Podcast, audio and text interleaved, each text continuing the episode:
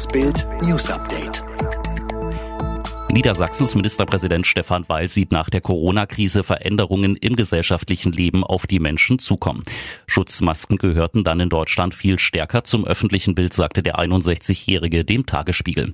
Vielleicht nähern wir uns den asiatischen Verhältnissen an. Insgesamt scheinen manche asiatische Gesellschaften besser vorbereitet gewesen zu sein auf diese Pandemie, auch aufgrund von vorangegangenen Erfahrungen, als das in den europäischen oder amerikanischen Gesellschaften der Fall gewesen ist, so Weil. Königin Elisabeth II. hat sich wegen der Corona-Pandemie zum vierten Mal seit 1952 in einer Ansprache an das britische Volk gewandt. Es war ein nüchterner Auftritt. Zu Beginn des vorab aufgezeichneten vierminütigen Videos sagte sie, ich richte mich an Sie in einer Zeit, die, wie ich weiß, zunehmend herausfordernd ist. Untermalt wurde die Rede unter anderem von Aufnahmen aus britischen Krankenhäusern und Kindern. Die Queen fordert von der britischen Bevölkerung Durchhalten und eiserne Disziplin. Wir bekämpfen diese Krankheit gemeinsam, sagte die Monarchin.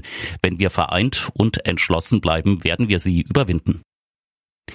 In einem Zoo in New York wurde ein Tiger positiv auf das Coronavirus getestet. Die Wildkatze soll das erste Tier in Amerika sein, das mit dem Virus infiziert ist. Der malaysische Tiger Nadja und sechs weitere Tiger und Löwen seien krank. Das amerikanische Landwirtschaftsministerium glaubt, dass sich die Tiere bei einem infizierten Zoo-Mitarbeiter angesteckt haben. Man gehe davon aus, dass alle Tiere wieder gesund werden, hieß es von Seiten des Zoos. Laut Experten kann sich das Coronavirus zwar nicht vom Tier auf den Menschen übertragen, allerdings gäbe es Fälle, in denen Haustiere positiv getestet wurden, die sehr engen Kontakt mit infizierten Menschen hatten. Schauspieler Kiefer Sutherland trauert um seine Mutter Shirley Douglas. Die kanadische Aktivistin starb am Sonntag. Kiefer gab bei Twitter bekannt, dass die Schauspielerin einer Lungenentzündung erlag. Die Erkrankung habe nichts mit dem Coronavirus zu tun.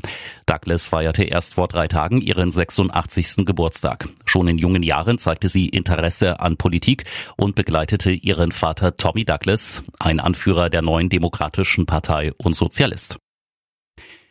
Juventus Turin hat sich vor wenigen Tagen mit seinen Stars auf eine satte Gehaltskürzung geeinigt. Die Übereinkunft, die Gehälter für März, April, Mai und Juni fallen quasi weg. So will der Club rund 100 Millionen Dollar einsparen. Für Superstar Cristiano Ronaldo allein soll der Verzicht bei 4,24 Millionen Dollar liegen.